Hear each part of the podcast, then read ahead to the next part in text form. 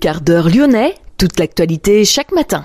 Parce que Lyon demain se dessine aujourd'hui, voici l'essentiel de l'actualité. En ce vendredi, nous sommes le 19 janvier. Attention à la neige et au verglas. Hier, sept départements de la région avaient été placés en vigilance orange par Météo France. La fermeture administrative d'un restaurant situé à Bron, l'établissement employait trois personnes de nationalité bangladaise sans percevoir de salaire et logeant dans des conditions ignobles. Nouvelle manifestation dimanche, à quelques jours de la décision du Conseil constitutionnel concernant la loi immigration. Mettre en lien des personnes réfugiées qui n'ont pas de logement et des familles qui disposent d'une chambre libre, tel est l'objectif de l'association J'accueille. Reportage complet dans cette édition. Lyon demain, le quart d'heure lyonnais, toute l'actualité chaque matin. Gérald de Bouchon. Bonjour à toutes, bonjour à tous. Sept départements de la région ont été placés en vigilance orange par Météo France en raison des risques de neige et de verglas, salage préventif, message de sensibilisation, information aux transporteurs. La préfète a décidé d'interdire la circulation des poids lourds de plus de 7 tonnes 5 sur certains axes routiers tels que la 75 ou la 89 et plus à l'est la 43 ou la 48. Les automobilistes sont invités à faciliter le travail des engins de déneigement en les laissant en passer en modérant leur allure et en respectant les distances de sécurité. Cet épisode de neige n'est pas prévu pour durer. L'anticyclone s'installe en effet pour trois jours avec des températures pouvant aller jusqu'à moins 4 degrés le matin à Lyon. Attention en revanche au verglas. La fermeture administrative de l'élite restaurant situé route de Genasse à Bron, ouvert depuis 2021, l'établissement doit fermer ses portes pour une durée de trois mois. Le CODAF, l'instance départementale chargée de lutter de façon coordonnée contre les fraudes aux finances publiques, a constaté des fraudes sociales, fiscales, douanières et du travail illégal. La police a découvert lors d'un contrôle trois personnes de nationalité bangladaise ne parlant pas français. Ces personnes travaillaient sans percevoir de salaire et en contrepartie logeaient dans une pièce de 5 mètres carrés pour trois personnes avec paiement d'un loyer, des conditions déplorables qui mettent en exergue l'exploitation de ces travailleurs étrangers sans autorisation de travail, précise l'arrêté préfectoral. La fermeture administrative de l'élite restaurant est la troisième prononcée par arrêté préfectoral pour travail dissimulé depuis le début de l'année dans le Rhône. À quelques jours de la décision du Conseil constitutionnel sur la loi immigration, les élus du groupe Lyon en commun à la ville et à la métropole appellent à manifester ce dimanche. Le Conseil constitutionnel doit rendre sa décision sur la régularité du texte le 25 janvier, adopté le 19 décembre dernier par le Parlement. Le projet de loi immigration porté par le ministre de l'Intérieur Gérald Darmanin instaure notamment des quotas migratoires et restreint le droit au séjour ainsi que l'accès aux prestations sociales pour les étrangers. Le cortège dimanche partira de Bellecour à 14h. Lyon demain, média agitateur d'idées. Mettre en lien des personnes réfugiées qui n'ont pas de logement et des familles qui disposent d'une chambre libre, tel est l'objectif de l'association J'accueille. Il s'agit de permettre aux personnes accueillies de poser leurs valises plus sereinement et de proposer une immersion culturelle et linguistique qui contribuera à leur inclusion en France. Matine est arrivée en France il y a un peu plus de trois ans après avoir fui son pays, l'Afghanistan. À son arrivée, elle a été prise en charge par Singa, mais très vite, l'association l'a repérée car elle parlait à la fois le le français et d'autres langues ou dialectes, une aubaine pour Singa, dont la mission est d'accueillir des réfugiés pour les intégrer dans la société française. Matine a donc été engagée comme service civique pour servir d'interprète, rester à régler son problème personnel de logement. Matine s'est donc tournée vers le dispositif J'accueille. La suite, c'est lui qui nous la raconte. J'étais accueilli par plusieurs familles. C'était très sympa. Euh, et ils étaient très accueillants vers moi. Au quotidien, en fait, euh, ça se passait très bien. Dans la journée, je faisais mes cours, mes formations euh, et les soirées, on, se croisait, on, faisait des trucs ensemble. Euh, par exemple, le dîner, on faisait les dîners ensemble et, du coup, il y avait le temps de discussion, on se parlait, on se disait comment ça s'est passé la journée, qu'est-ce qu'on a fait, qu'est-ce qu'on a envie de faire euh, le lendemain. Ça m'a apporté beaucoup de choses, beaucoup d'expériences, beaucoup de choses. Par exemple, comment ils vivent les Français, la diversité, du coup, l'interculturalité, de mettre ensemble les, les culture, comment ça comment ça peut fonctionner, et rencontrer les gens de différentes euh, cultures, euh, religions. Ouais, ça m'a apporté beaucoup de choses. Euh, j'avais des ports avant, du coup, en tant qu'étranger, vivre avec des gens, avec des inconnus, c'était pas facile au début. Mais une fois que j'étais rentré dans les familles, ça ça se passait bien. Ouais, ça m'a apporté beaucoup de choses. Là, je suis plus à l'aise qu'avant. J'ai des connaissances, j'ai l'expérience. Si dommage, j'habite avec avec avec une famille française, du coup, c'est normal pour moi. Ça me pose aucun problème. Obtenir le statut de réfugié ne marque pas la fin du parcours migratoire parfois agité. De nombreux obstacles restent à surmonter, de l'apprentissage de la langue à la mise en œuvre du projet professionnel, et toujours ce souci de trouver un logement qui, bien souvent, occupe une bonne partie du temps. Lancé en 2015, le dispositif J'accueille a permis de trouver des solutions temporaires de logement pour plus de 1000 personnes réfugiées. L'équipe accompagne l'accueilli et l'accueillant du premier contact à la fin de la cohabitation.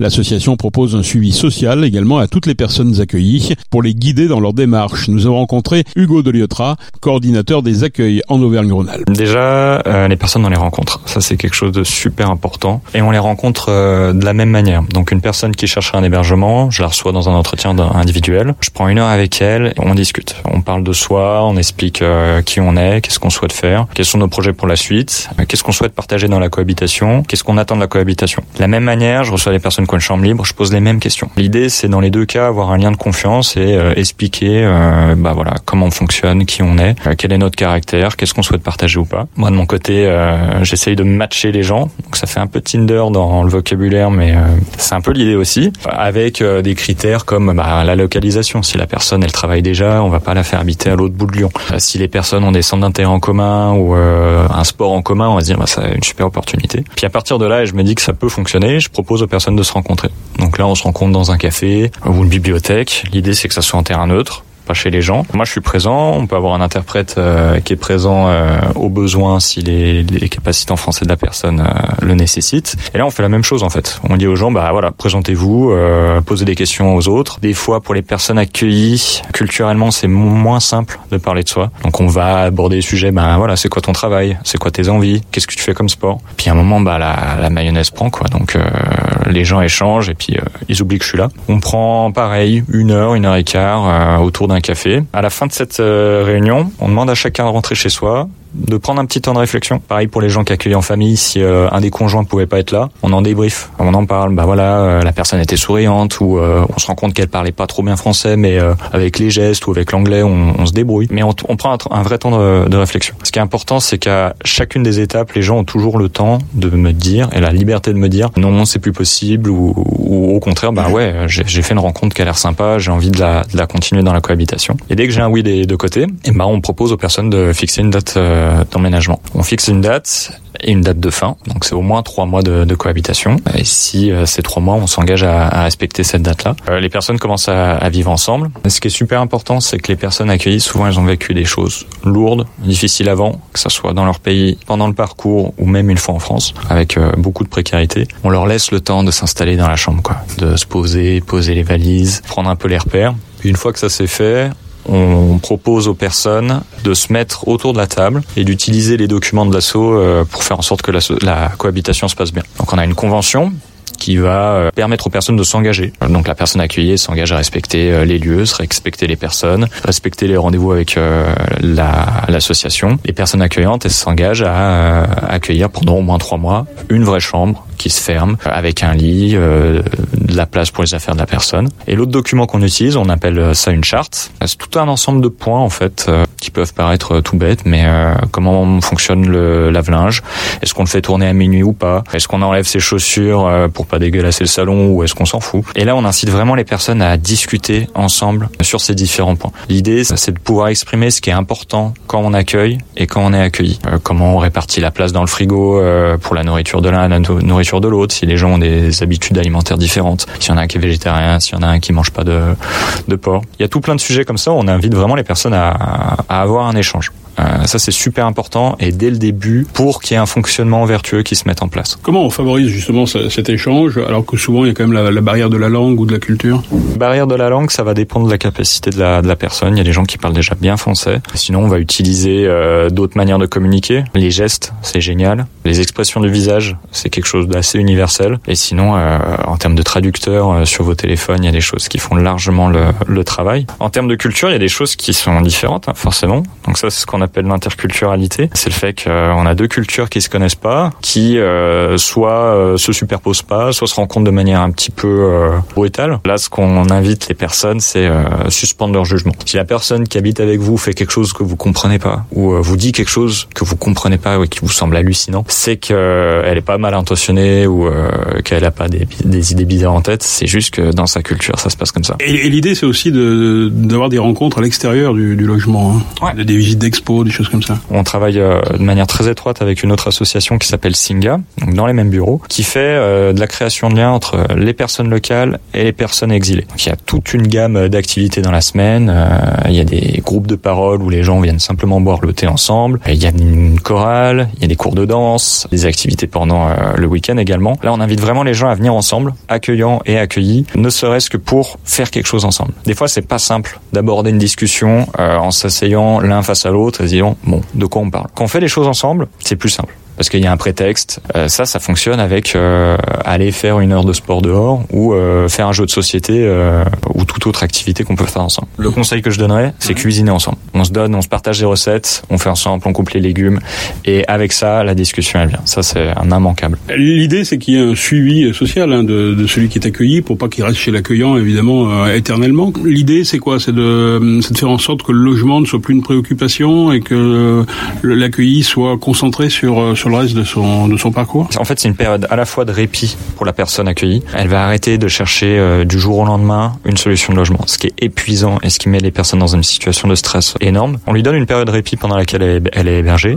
et à parallèle de ça, elle est suivie euh, par un travailleur social qui va l'aider dans ses démarches. Ça va être euh, la recherche d'une formation en français, la recherche d'une formation professionnelle, reprendre des études, trouver un travail pour que la personne devienne autonome. En parallèle de ça, on fait euh, des demandes de logement social. Si la personne est en capacité euh, de se payer un loyer, on l'aide à chercher un appartement. L'idée, c'est que c'est du temporaire. Et pendant ce temporaire-là, on profite du fait que les gens sont en immersion dans une culture euh, française et francophone. Ça leur permet d'apprendre le français, de parler en français sans être jugé, d'avoir quelqu'un qui est disponible pour vous écouter, vous expliquer euh, pourquoi en France on fait la bise ou on la fait pas, pourquoi on tutoie telle personne, pourquoi on vous voit telle personne, pourquoi une table c'est féminin, pourquoi euh, un verre c'est masculin. Ça c'est des périodes d'apprentissage qui sont super intenses pour les personnes et qui forcément accélèrent et perfectionnent le, parcours d'intégration. Alors là, on parlait d'intégration, il y a évidemment la, la, du dispositif Comment ça se passe? Alors souvent la sortie du dispositif, elle se fait euh, sur une, une solution de logement euh, plus pérenne. Ça va être le logement social, euh, la résidence sociale. On accompagne les personnes sur cette période-là parce que des fois elles ont passé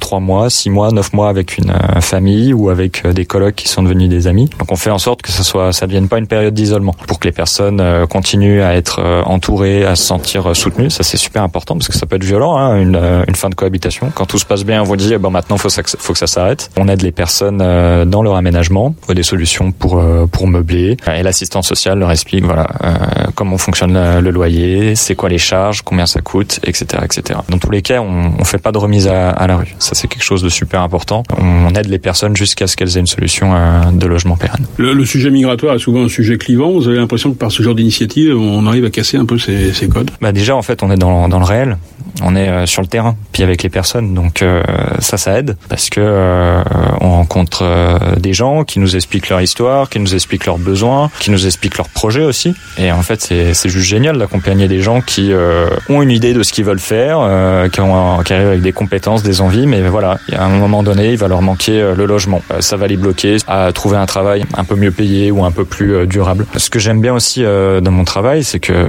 moi, je fais beaucoup de mise en lien, mais je fais pas à la place des gens les accueillis, s'ils réussissent, c'est parce qu'on leur donne une chance, mais parce qu'ils se donnent les moyens aussi de réussir là. D'investir la relation avec les accueillants, de participer au fonctionnement de la cohabitation, aux tâches ménagères. C'est quelque chose qui responsabilise, c'est quelque chose qui leur aide à comprendre euh, comment fonctionne la culture française, les codes socioculturels. Puis en fait, c'est des histoires de, de, gens qui se rencontrent euh, d'humain à humain. Il n'y a pas de question euh, de différence culturelle trop forte ou qui serait indépassable.